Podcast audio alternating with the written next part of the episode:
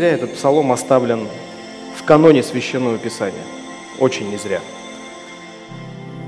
Наблюдая отношение псалмопевца к Слову Божьему, а, мы тем самым ставим для себя определенную планку. Мы формируем для себя определенный эталон. Без этого очень сложно жить, очень сложно эффективно жить, достигая каких-то целей. Для спортсмена очень полезно видеть кого-то, кто лучше его, потому что это стимулирует, мотивирует его развиваться, подстегивает его амбиции, а, дает ему такой выброс адреналина определенный для того, чтобы он достигал еще больших высот, еще больших результатов в своем спорте. Мы видим отношение этого человека к Богу, мы видим его отношение к Его Слову, и мы тоже хотим так же.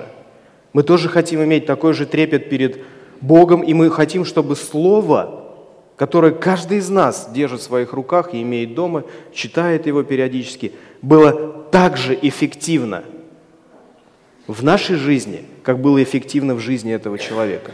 А в жизни этого человека оно затронуло и пронизало все сферы жизни, все аспекты жизни. Слово э, не просто стало э, частью его жизни, чем-то важным, оно стало смыслом, оно стало определяющим фактором в его жизни. И этот человек исповедует свое счастье – он исповедует свое блаженное состояние, когда Слово руководит им, его разумом, его сердцем, его поступками, его решениями. Во всем, с чем бы ни столкнула его жизнь, он счастлив.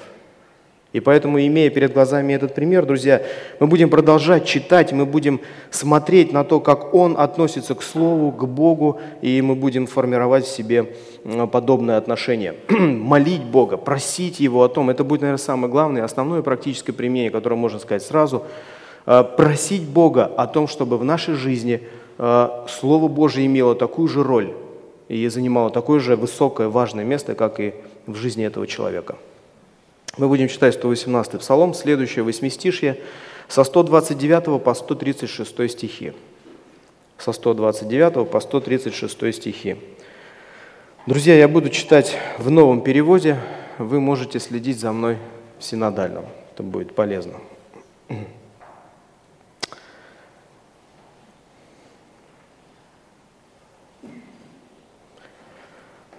Итак, Твои заповеди удивительны.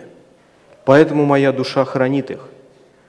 Откровение Твоих слов просвещает и вразумляет простых. Открываю уста мои, вздыхаю, я жажду Твоих повелений. Взгляни на меня и помилуй, как Ты всегда поступаешь с любящими Твое имя. Утверди мои стопы Твоим словом и не позволь никакому беззаконию овладеть мной – Избавь меня от угнетателей, чтобы я мог хранить Твои наставления. Озари своего слугу светом Твоего лица и научи меня Твоим установлением. Ручьем бегут слезы из моих глаз, потому что люди не хранят Твой закон. И вот такие слова. Давайте вместе понаблюдаем а, эти стихи и попытаемся понять, что пытается передать нам этот человек, свое, а, свое отношение к Слову. Посмотрите внимательно 129 стих. «Твои заповеди удивительны, поэтому моя душа хранит их». А, обратите внимание на слово «удивительны». Твои заповеди или Твое Слово, Твой закон, все, все, что он находит в Священном Писании, в Библии, удивительно для него. Как вы думаете, что значит слово э, удивительно, быть удивительным, удивлять. Вы когда-нибудь были удивлены? Вот сильно, по-настоящему, искренне испытывали чувство удивления, состояние удивления? Были в этом состоянии? Вот как вы думаете, как, какое можно дать определение, какой синоним можно подобрать к этому слову? Уд... Быть удивленным значит быть восхищенным, может быть, да, и имеет место, присутствует здесь уникальное что-то, столкнуться с чем-то уникальным, да? Непредсказуемое, шокирующее что-то, восхищающее вас. А если все это подытожить, Быть удивленным значит быть впечатленным человеком. Что-то вас удивило, шокировало, восхитило, и это произвело на вас впечатление. И вот смотрите, псалмопевец не зря употребляет здесь это слово по отношению к истинам Священного Писания. Слово восхищает его и впечатляет. Он находится под впечатлением – он не просто вот прочитывает стих за стихом, так, так, сегодня мне надо прочитать, сегодня у нас 26 мне надо прочитать следующие 8 стихов, и он начинает читать, все готово, прочитал, все, пошел делать свои дела. То, с чем он сталкивается на страницах Священного Писания, впечатляет его. Это удивительно. И он говорит, это меня впечатляет, удивляет, и поэтому я храню это в своем сердце. Это настолько трогает его, это настолько его восхищает, это настолько остается замеченным им, что он откладывает это в своем сердце. Я думаю, для каждого из вас это знакомое состояние. У каждого из вас есть что-то в жизни, что производило на вас впечатление, правда? Что-то удивляло вас. И именно эти вещи, именно эти события, именно эти моменты а, вы сохраняете в своей памяти, в своем сердце очень ясно и очень отчетливо. Я могу до мелочей, а, я помню из далекого-далекого детства, когда мне было 4 года, 5 лет, я помню некоторые события, я могу сейчас, когда мне уже почти 38, рассказать о них в подробностях. Я даже помню, какие были краски дня, какие были запахи, какие были вот какие-то мелкие обстоятельства. Я помню это очень отчетливо потому что какие-то вещи произвели на меня впечатление. Я думаю, каждый из вас имеет в своей жизни какие-то такие моменты, которые врезались в ваше естество, врезались в ваш разум, в ваше сердце. И посмотрите, что врезается в сердце этого человека. Божье Слово, Божья истина. Дай Бог, братья и сестры, чтобы каждый из нас э, имел подобное отношение, подобное состояние к Слову.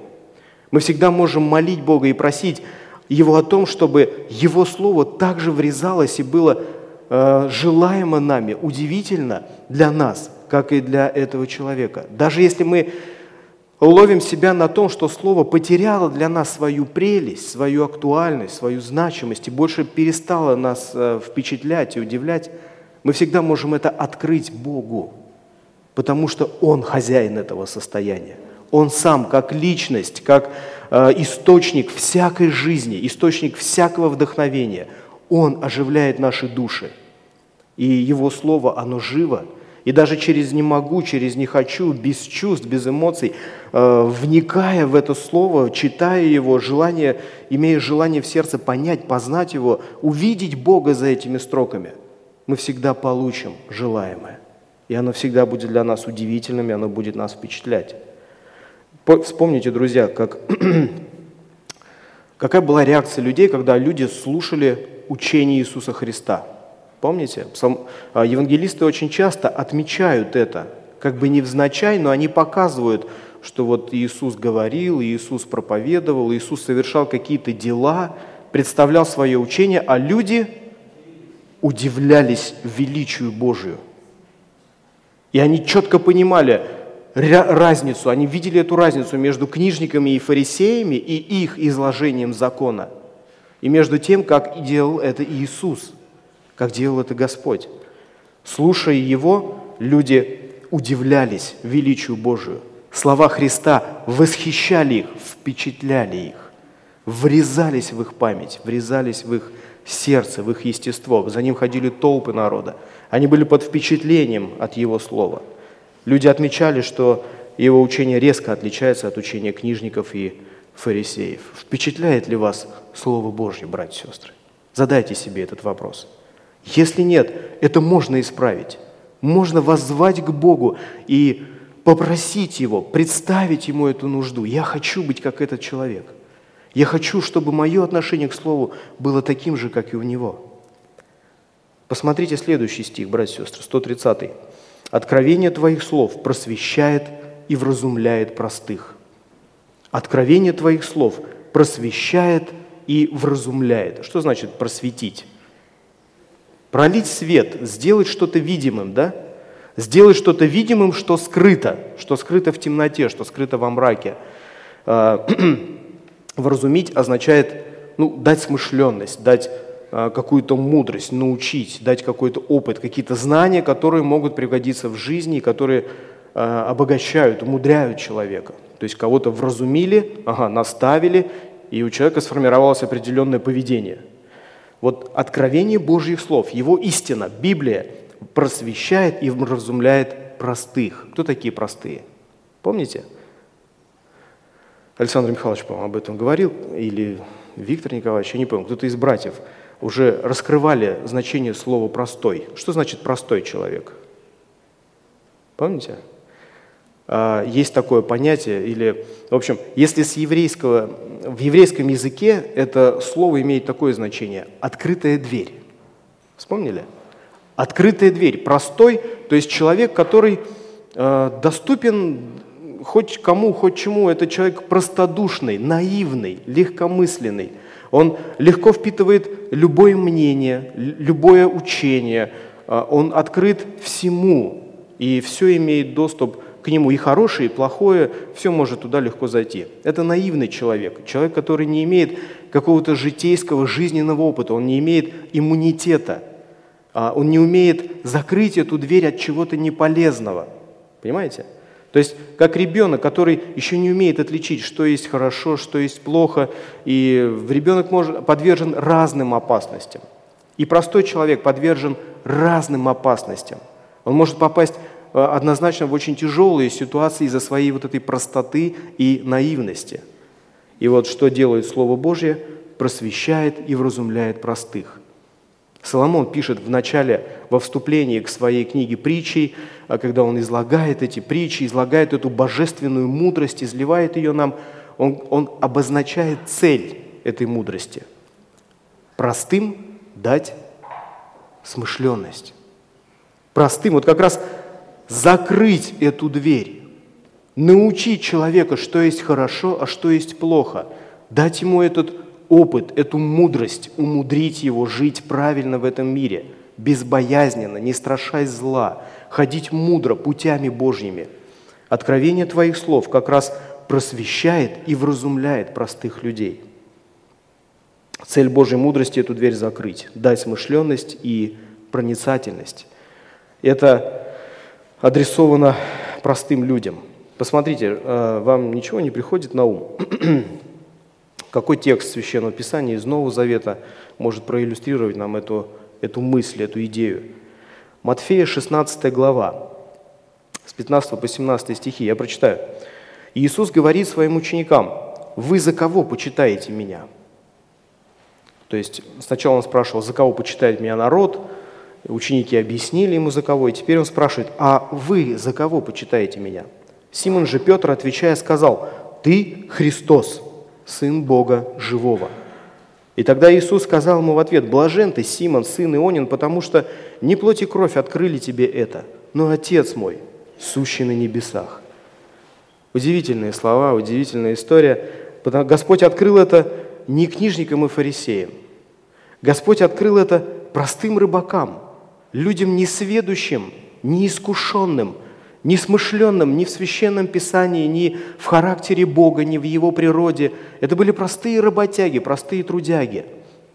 Это были как раз те люди с открытой дверью, которыми могли манипулировать эти фарисеи, книжники, которые прекрасно знали закон, э, были наставлены в учении, в законе. Э, но Господь именно этим людям дал смышленность, дал проницательность. Откровение слов Христа – его отношение к этим людям закрыли эту дверь для всякой глупости, для всякой ереси и для всего неправильного, неправедного. Откровение твоих слов просвещает и вразумляет простых. Псалмопевец восхищен этим. Он на себе испытал действие этого слова, и он исповедует это Богу и представляет ему, показывает ему результат воздействия его закона, его слова – закрытая дверь. Я защищен. Я сохранен Твоим Словом, братья и сестры. Писание сохраняет нас, если мы пребываем в Его Слове, в постоянном, систематическом, внимательном изучении Слова, в сердечном отношении к Нему. Слово хранит нас от многих и многих бед, в которые мы могли бы попасть, живя в этом проклятом мире. Господь показывает нам, как жить мудро и правильно в этом мире, имея достойное отношение к Слову, имея авторитет Писания в своей жизни, мы будем сохранены от многих вещей, как от многих нехороших вещей, как был сохранен этот человек, псалмопевец. 131 стих, посмотрите, друзья. «Открываю уста мои, вздыхаю, я жажду Твоих повелений». Открываю уста мои, вздыхаю, я жажду Твоих повелений. А, здесь мы видим отношение псалмопевца. Здесь он выражает свою любовь, свое а, желание пребывать в Слове. Слово вожделенно для него. Слово вожделенно для него так же, как вожделенен глоток воды или стакан воды для того, кто очень хочет пить. Очень хочет пить. Э, Все очень просто, да, если, если нас мучает жажда, для нас очень желанен будет стакан воды, и мы его пьем и получаем наслаждение, жажда наша удовлетворяется.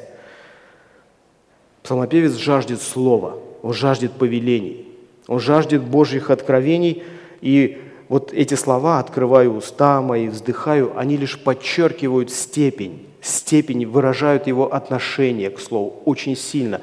Он, он ищет этого состояния очень сильно. «Открываю уста мои, вздыхаю, я жажду Твоих повелений». То есть Слово желаемо для него, очень желанно, как для человека, который очень сильно хочет пить. В Евангелии от Иоанна в 7 главе, в 37 стихе мы читаем, что Господь в последний великий день праздника стоял Иисус и возгласил, говоря, «Кто жаждет, иди ко мне и пей». Кто жаждет, иди ко мне и пей. Господь сравнивает себя э, с, живым, с живой водой – который может утолить эту жажду. И он, и он много раз проводил эту аналогию, он э, символизировал, э, э, олицетворял себя с живой водой, когда говорил с самарянкой. И здесь, в последний день праздника, Иисус готов дать эту воду даром, бесплатно. Всякий, кто жаждет, иди ко мне, бери воду жизни даром и пей ее. Господь готов напитать, но кто пойдет питаться, кто пойдет пить эту воду? Тот, кто жаждет, тот, кто действительно этого хочет – тот, кто видит в Иисусе источник вечной воды, э, дающий жизнь вечную, воду живую, тот пойдет и будет пить. Тот пойдет и будет в преклонении созерцать личность Иисуса Христа, слушать Его слова как живую воду, которая будет оживлять его душу, оживлять его естество и давать абсолютно другую, абсолютно новую жизнь. Тот, кто жаждет. Псалмопевец жаждет, и он получает от Бога эту воду. Жаждете ли вы, братья и сестры? Такое же ли у вас отношение к Божьему Слову, как у этого человека? Есть ли это жажда, это томление, это желание не просто читать, а пребывать там, пребывать э, в том Боге, которого представляет нам Слово Божье, Библия? Есть ли у нас подобное отношение? Подумайте об этом. Посмотрите 132 стих. «Взгляни на меня и помилуй, как ты всегда поступаешь с любящими имя Твое. Взгляни, слово «взгляни» означает, ну, примерно такое значение имеет. А, так, так, теперь с тобой. Теперь с тобой. То есть подразумевает нечто конкретное, какое-то конкретное обращение. Бог видит всех людей одновременно онлайн, да? Мы знаем, что Господь всемогущий, мы знаем качество Бога, Его всемогущество, Его всеведение. То есть мы понимаем, что Бог видит всех всегда и постоянно, каждого человека, всех нас вместе, как человечество одновременно, и каждого из нас в отдельности. Но мы очень часто встречаем на страницах Священного Писания эту фразу. Очень многие люди Божьи ее постоянно повторяют. «Взгляни на меня». И презрел Господь. Да? То есть очень внимательно посмотрел на какого-то человека, на какую-то ситуацию, на какое-то событие, которое сложилось. Часто люди ищут этого состояния. Взгляни на меня, посмотри на меня. Но Бог же и так нас всех видит. Да? То есть они же это так же понимали, как и мы. От людей это не было сокрыто, а Божье всеведение, Его всемогущество. Но люди просят, взгляни на меня. То есть подразумевается и когда мы читаем, что и презрел Господь, да, и посмотрел Господь. И за этим следует какое-то действие, какое-то конкретное действие. То есть, например, вспомните молитву Марии. «Презрел на смирение рабы твоей», да, увидел смирение ее, а, увидел что-то в ее жизни, и начались какие-то действия с ней, с этим человеком. Поэтому мы и говорим, что «взгляни» означает не просто вот в общей массе Бог разглядел какого-то человека, а Он хочет – с каким-то конкретным человеком иметь какие-то конкретные дела, э, намеревается каким-то образом вмешаться в его судьбу. И здесь псалмопевец с желанием, с жаждой просит об этом Господа. «Посмотри на меня, посмотри и помилуй». Посмотри и помилуй. И он, он жаждет Божьей милости, он жаждет вот этого милосердного, нежного отношения Бога к себе – и он это связывает. Посмотрите, с чем он это связывает? Вторую половину стиха. «Так ты всегда поступаешь с любящими имя Твое». Так ты всегда поступаешь с любящими имя Твое. Он знает об этом. Он знает об этом, он научен. Он, он любит Бога, он любит Его имя. И поэтому он ждет Его милости. Посмотри на меня и помилуй. Он хочет пребывать а, в Божьей милости, он хочет испытывать божественное милосердие. И зная, что он так относится к тем, кто любит его имя, он просит его об этом. Что значит любить его имя? Что значит любить его имя? Как вы думаете, никогда не задумывались об этом, друзья? Что значит любить имя? Как мы любим имена? Вы любите какие-нибудь имена? А почему? Если любите, то почему?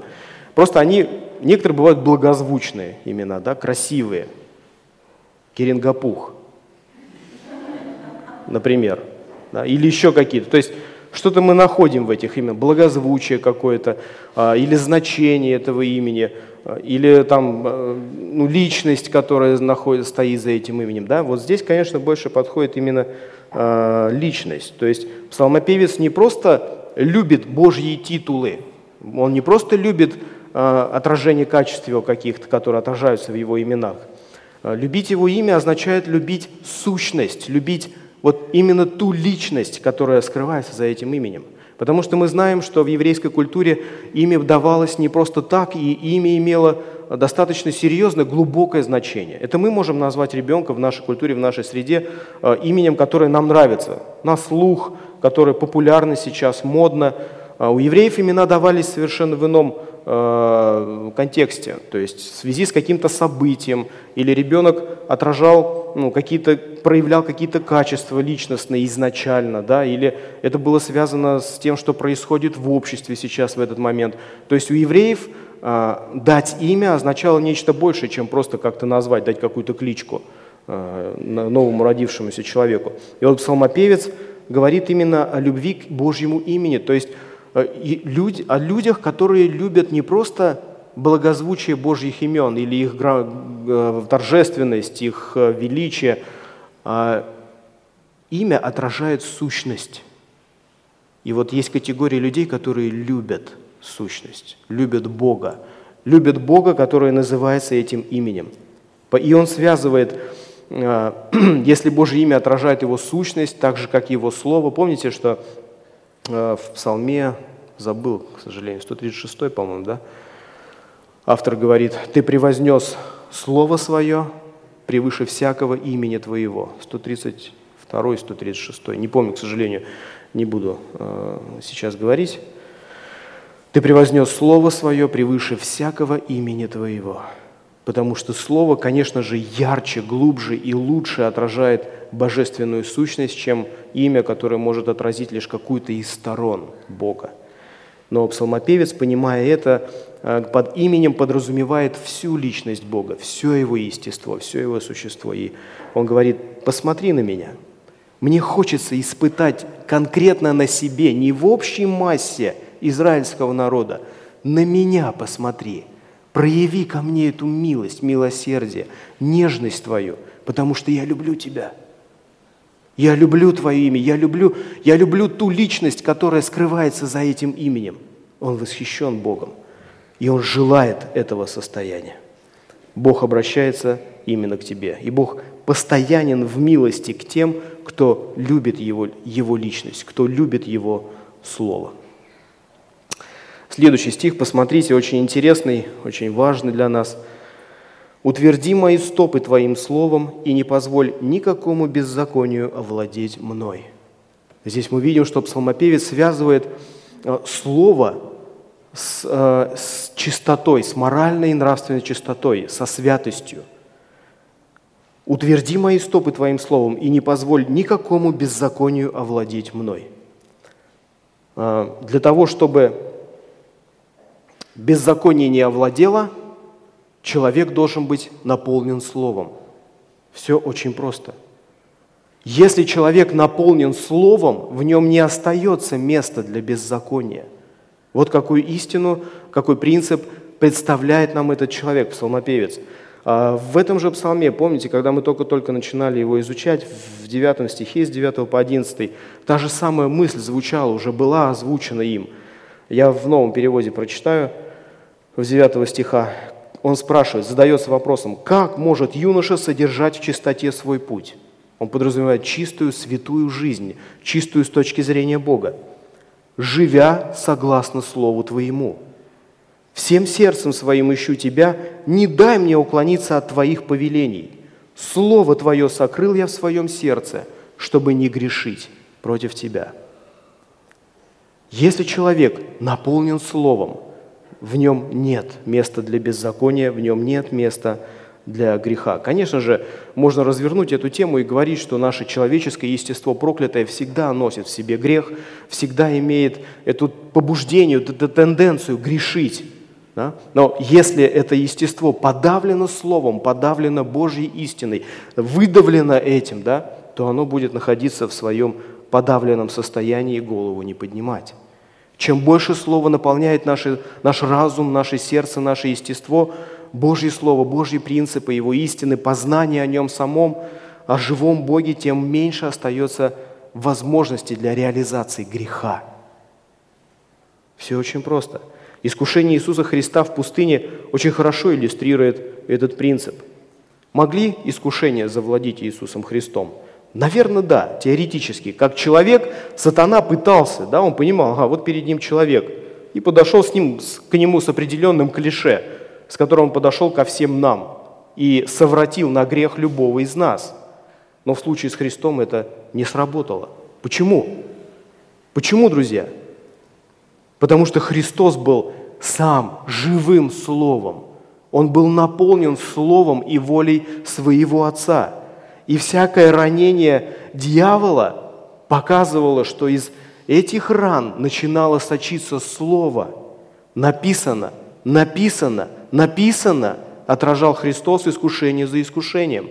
Написано, говорил он, ссылаясь на Слово своего Отца, которое живое и действенное, действенное и острее всякого меча, обоюдоострого, проникает до разделения души и духа и судит намерения сердечные –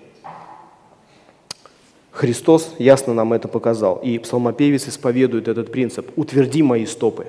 Это образное выражение, такое поэтическое выражение, да, «утверди мои стопы», то есть он, он хочет быть утвержден в Слове. Он хочет, чтобы Слова было много в его жизни. Он хочет читать его, изучать его постоянно, принимать его, впитывать в свой разум, в свое естество. Слово Христово да вселяется в вас обильно, говорит апостол Павел в Новом Завете, понимая, что это будет только в пользу для нас – что это сохранит нас от многих бед и сохранит от беззакония. Сохранит от беззакония. Утверди мои стопы Твоим словом и не позволь никакому беззаконию владеть мной. Владеть как рабом, владеть, чтобы исполнять его намерения, исполнять беззаконные и греховные помыслы. Пусть Слово владеет вами. Пусть вы будете преданы на дела благочестия. Посмотрите следующий стих, друзья, 134. Избавь меня от угнетателей, чтобы я мог хранить Твои наставления. Избавь меня от угнетателей. А, принцип уже понятный. Мы его разбирали, друзья, когда изучали 115 стих этого псалма. Мы уже об этом говорили, поэтому я подробно на, об, на этом останавливаться не буду, лишь напомню, может быть, кто-то не слышал или кого-то не было. То есть мы видим ситуацию, что есть угнетатели, есть угнетатели, есть люди, которые приносят в свою жизнь какое-то давление, какое-то напряжение, создают напряжение в твоей жизни, в жизни этого человека, псалмопевца. Причем создают такое напряжение, что это приводит его в такое удрученное состояние, э, когда он, у него есть сложности э, со словом, он перестает, то есть слово перестает вдохновлять его, перестает занимать ту важную роль, которую занимает в его жизни. Вот эти угнетатели настолько создают депрессивное состояние в нем, что слово теряет свою прелесть, слово теряет свою жизнь в нем. И он просит Бога, что делать в этой ситуации, что он делает. А, не берет биту, да, не идет к угнетателям, не начинает наводить порядок, так благочестивым кулаком по греховному лицу он не бьет. Он взывает к Богу, избавь меня, избавь меня от этого состояния, избавь меня от этих худых сообществ, которые развращают мои добрые нравы. Они мешают мне поклоняться, они лишают меня этого состояния вдохновения и преклонения перед личностью Твоей, они мешают мне э, пребывать в Слове. Все это создает напряжение в моей жизни. Избавь меня – Избавь меня от этих угнетателей, чтобы я мог хранить Твои наставления, жить в соответствии с Твоим Словом, спокойно и радостно развиваться э, в познании Тебя. Он молит Бога именно об этом. Посмотрите следующий стих, друзья, 135. Тоже очень интересный стих. Э, принцип, который псалмопевец исповедует для нас, непростой. «Озари своего слугу светом Твоего лица, и научи меня Твоим установлениям. Озари своего слугу светом Твоего лица и научи меня Твоим установлениям. Он просит научить Бога, он просит, чтобы Бог научил его установлением и связывает это с озарением светом. Какая здесь связь? Какая здесь связь? Но связь есть. Связь, безусловно, есть, иначе бы он не просил, иначе бы Господь не оставил нам этот стих в качестве примера. А, посмотрите, может быть, нам станет понятнее, о чем идет речь, если мы прочитаем второе послание к Коринфянам, четвертую главу, шестой стих. Знаменитый стих, очень хороший стих, очень сильный стих, очень его люблю. Тот принцип, который здесь содержится. Павел говорит, в синодальный перевод, «Потому что Бог, повелевший из тьмы воссиять свету, озарил наши сердца, чтобы просветить нас познанием славы Божией в лице Иисуса Христа. Очень сильный стих, очень сильный принцип. Бог, повелевший из тьмы воссиять свету, озарил наши сердца и просветил нас познанием Божьей славы.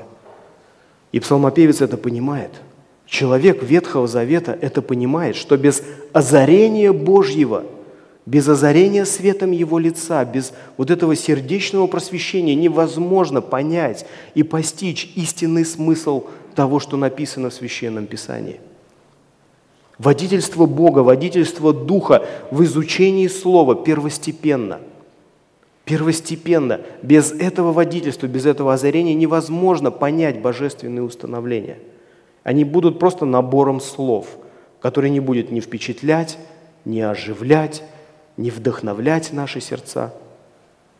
Я это очень хорошо понимаю, в моей жизни я это испытал. Этот принцип очень сильно, а, я его когда-то пережил. Я помню, когда еще учился в школе, это было начало 90-х, э, нам принесли, зашли люди в класс, молча зашли люди и стали раздавать новые заветы. Новые заветы. Тогда это еще, видимо, было можно, кто-то из Гидеоновых братьев, может быть. Вот эти гидеоновские маленькие Новые Заветы. Молча, ничего нам не говоря, зашли, положили каждому э, на парту Новый Завет и ушли. Мы были очень удивлены, э, взяли, полистали, потом на перемене эти Новые Заветы валялись, где кто в мусорке, кто куда-то раскидал, кто-то убрал в портфель. Ну, дети среагировали по-разному. Я открыл, попытался понять, что там написано. Вроде слова знакомые, буквы знакомые – и сочетания слов знакомые. Но я не понимаю смысл того, что там написано. Я не понимаю всего того, что, что я вижу там.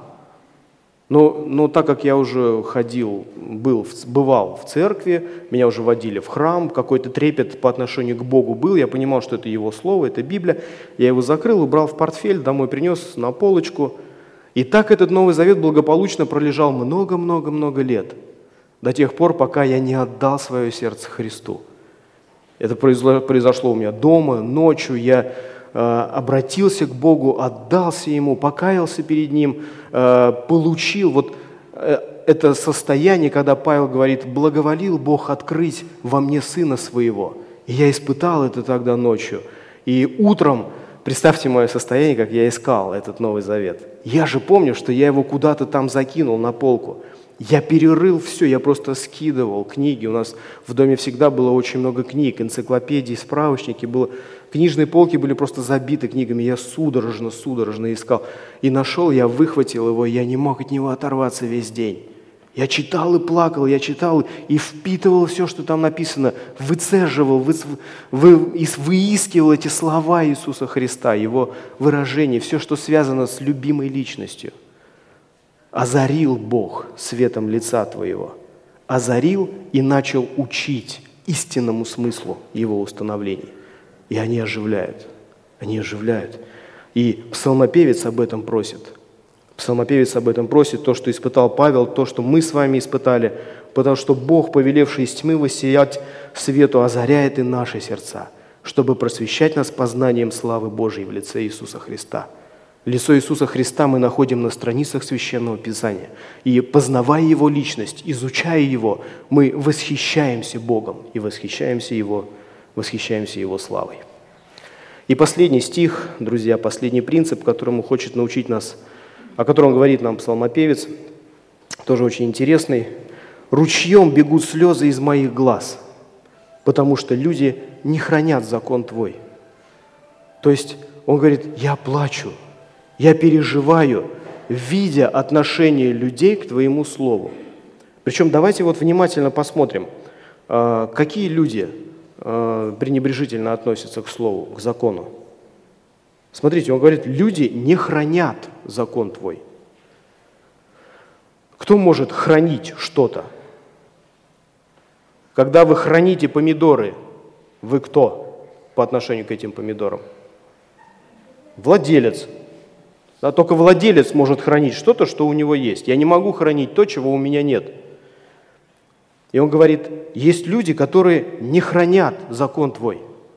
Не забывайте, что псалмопевец находится в культуре и в контексте общества израильского, в котором все знали закон.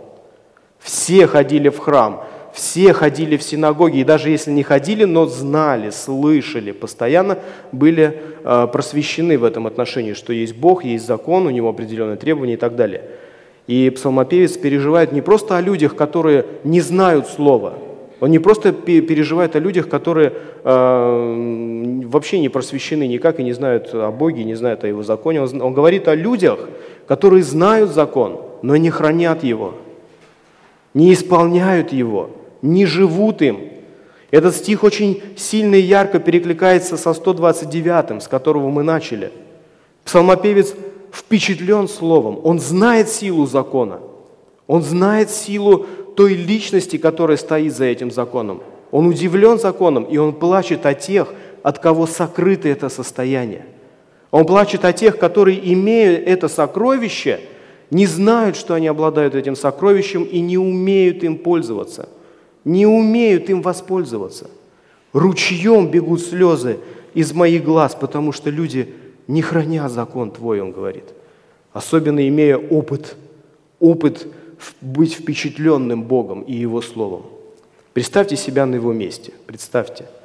Подумайте, вот как бы вы себя испытывали, и, возможно, вы испытываете это состояние, когда видите, что люди пренебрежительно относятся к Богу и Его требованиям, Его принципам – я думаю, вы так же, как и псалмопевец, переживаете, ну почему же они так себя ведут? Ведь это настолько сладостно, это настолько полезно, это настолько замечательно быть в отношениях с Богом через Его Слово, познавать Бога через Его Слово. Вы же вкусили эту сладость, а? вы знаете силу Его Слова, вы научены этому. Петр говорит, возлюбите чистое словесное молоко, от него вы возрастаете во спасение – Бог укрепляет вас духовно через свое слово. И вы переживаете о людях, которые пренебрегают этим, так же, как и псалмопевец. Он расстроен. Он расстроен тем, что слово, которое впечатляет его, никак не касается его окружения. Помните, как Христос стоял и плакал, глядя на Иерусалим? Помните, да? Его слова. «Сколько раз хотел я собрать тебя, как птица собирает под крылья свои, да? Сколько раз Господь пытался благословить этот народ и благословил свой народ присутствием своего Сына, Мессии, но это осталось незамеченным людьми.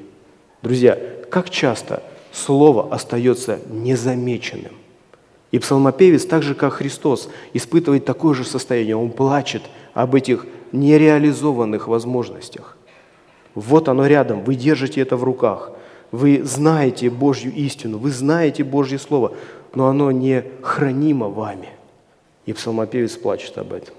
И мы также должны, друзья, плакать, плакать и не давать себе покоя, видя это состояние людей, не закрывая глаза на это, и побуждать друг друга а, к тому, чтобы мы пребывали в Слове, а, призывать друг друга к тому, чтобы мы были в восхищении от личности Господа, который мы находим на страницах Священного Писания – доносить эту весть, доносить эту истину до тех, кто еще не знаком с законом, кто еще не знает истины, кто не знает Евангелия Иисуса Христа, не знает этой чудной вести о том, что грехи твои уже, оказывается, давно прощены, давно уничтожены на Голгофском кресте, и ты свободен сегодня, свободен прийти к Богу и взять, забрать это прощение и жить в гармонии и радости с Ним.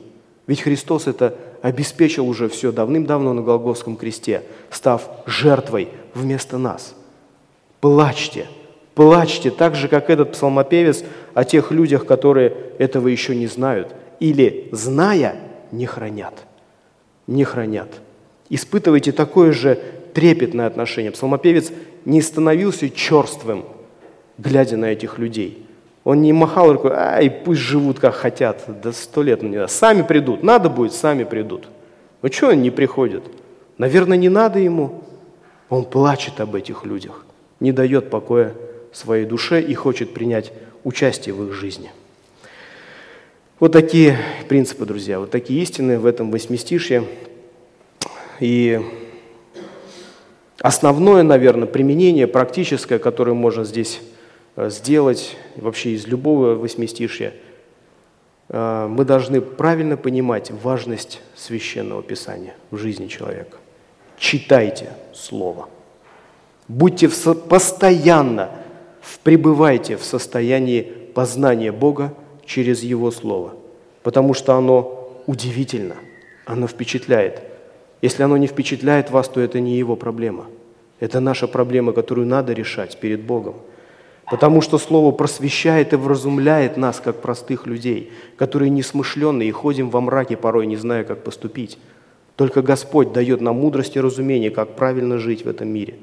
Потому что оно вожделенно. Слово Божие вожделенно теми, кто познал Его, кто вкусил Его силу. Это материнское молоко, от которого мы возрастаем в познании Бога. Потому что оно ведет к милости Божьей, Познание Бога через Его Слово, трепетное отношение, систематичное изучение вызывает милость, милосердие, нежность со стороны Бога, и псалмопевец это исповедует в 132 стихе. Потому что оно хранит нас от беззакония, от состояния, когда нами владеет грех. Слово хранит нас, когда мы наполнены Его Словом, оно сохраняет нас от беззакония. Оно дает нам возможность хранить наставление, э, дает вкладывает в наше естество важность о себе самом. Слово убеждает нас в том, что оно важно, что оно достойно того, чтобы просить Бога, Господи, убери все из моей жизни, что мешает мне хранить Твои наставления, что мешает пребывать в Твоем Слове. Потому что Слово Божие, изучение Слова Божия вызывает чудный опыт озарения Богом. Вы никогда не испытаете это состояние озарения Богом, пока не войдете в Его Слово – пока не начнете размышлять о нем. И тогда Господь озарит вас светом своего лица, вы будете подобны Моисею, бегать за ним, как хвостик, и умолять, Господи, дай еще хоть чуть-чуть увидеть, немножечко увидеть Твоей славы. Ни богатства, ни здоровья, ни мудрости, ничего. Еще чуть-чуть дай мне увидеть то, что ты мне дал, позволил увидеть. И вы будете всегда, друзья, переживать о людях, которые еще не имеют этого чудного опыта. Или имея, погасли. Погасли. Вы будете способны вдохновлять других людей. Поэтому читайте Слово. А, имейте трепетное и должное отношение к нему. Аминь. Давайте помолимся. Наш Бог благословенный, славный, озари нас светом лица Твоего и научи нас Твоим установлением. Мы хотим, чтобы свет Твой, Господи, просвещение Твое было постоянным с нашим спутником, чтобы Слово Твое не было черствым и сухим законом для нас, но чтобы оно э, открывало нам Твою личность. Мы любим Тебя, Господь. Мы хотим Тебя познавать, мы хотим знать Тебя. Открой очи наши, открой наши глаза, чтобы мы увидели чудеса закона Твоего. Дай нам трепет перед Словом Твоим. Помоги нам должным образом относиться к Библии, которую мы держим в руках, Господь. Дай нам систематично, внимательно, вдумчиво, с молитвой, с общением с Тобой размышлять о тех чудесных истинах, которые Ты нам оставил, и познавать Тебя – и еще больше влюбляться в, в Тебя, такого, какого она, тебя, какого она открывает нам. Молим Тебя, благослови нас в этом, всю свою церковь, собрание, все здесь, в этом городе, благослови. Во имя Иисуса Христа и ради Твоей славы. Аминь.